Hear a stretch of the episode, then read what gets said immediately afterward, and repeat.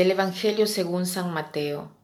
En aquel tiempo, al ver Jesús el gentío, subió a la montaña, se sentó, y se acercaron sus discípulos, y él se puso a hablar enseñándoles.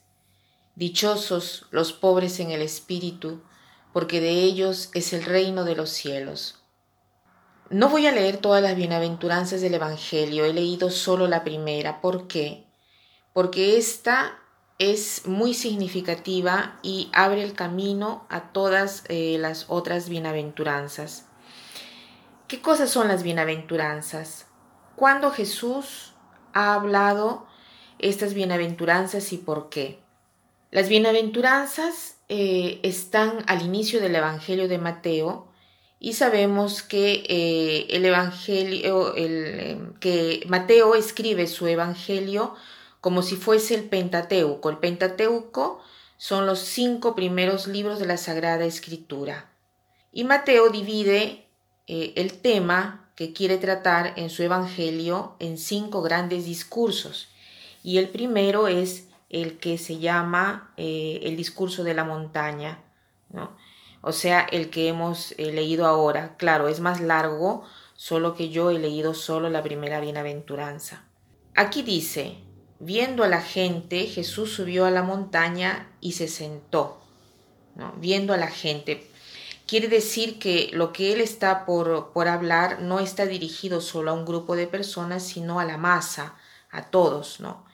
Y se sentó. ¿Por qué? Porque el rabino se sentaba siempre para hablar, para enseñar, ¿no? E inicia diciendo, bienaventurados los pobres de espíritu, porque de ellos es el reino de los cielos. Jesús no está bendiciendo aquí diciendo feliz quien es pobre. ¿Por qué? Porque si no hubiera dicho feliz el pobre y traten de ser más pobres todavía para que sean más felices. No, no, no es este el discurso. Bienaventurados los pobres de espíritu, porque de ellos es el reino de los cielos.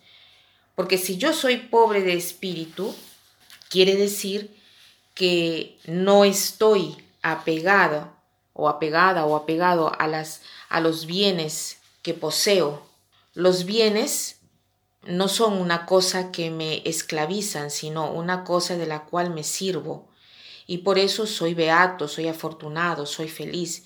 Si soy pobre de espíritu, si no tengo en cuenta de la riqueza que tengo, sino que en cambio me apoyo en el Señor.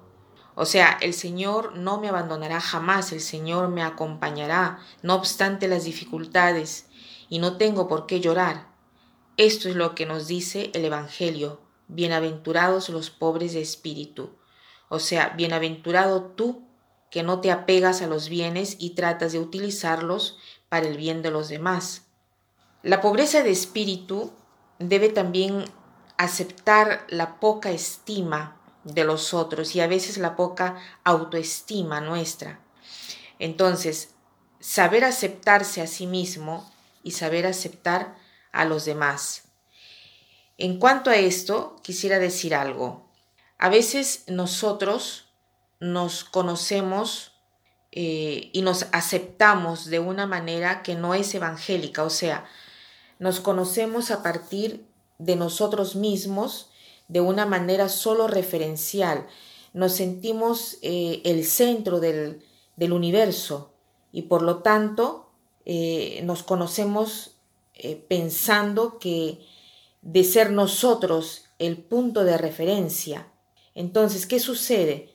Que todas las debilidades, los límites que encuentro en mí, lo veo solo como cosas que debo absolutamente cambiar y superar. De lo contrario, no puedo ser feliz. Entonces la aceptación de mí mismo se convierte en una arrogancia, diciendo los demás me deben aceptar así como soy. O de lo contrario, se convierte en un victimismo, que eh, se piensa solo que las personas eh, no me aceptan así como soy y pobrecita yo que tengo que sufrir tanto.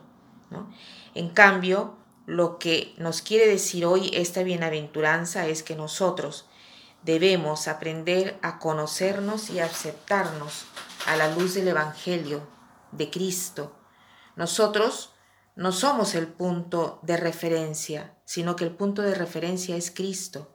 Si nosotros todavía nos parecemos a Él, no es que nos sentimos mal eh, eh, e inculpamos a alguien o negamos tener aquel límite. Aquel límite límite se, convierte en, mi camino, se convierte en, en mí, en ir hacia adelante, hacia el Señor, con toda la paz y la calma que se requiere.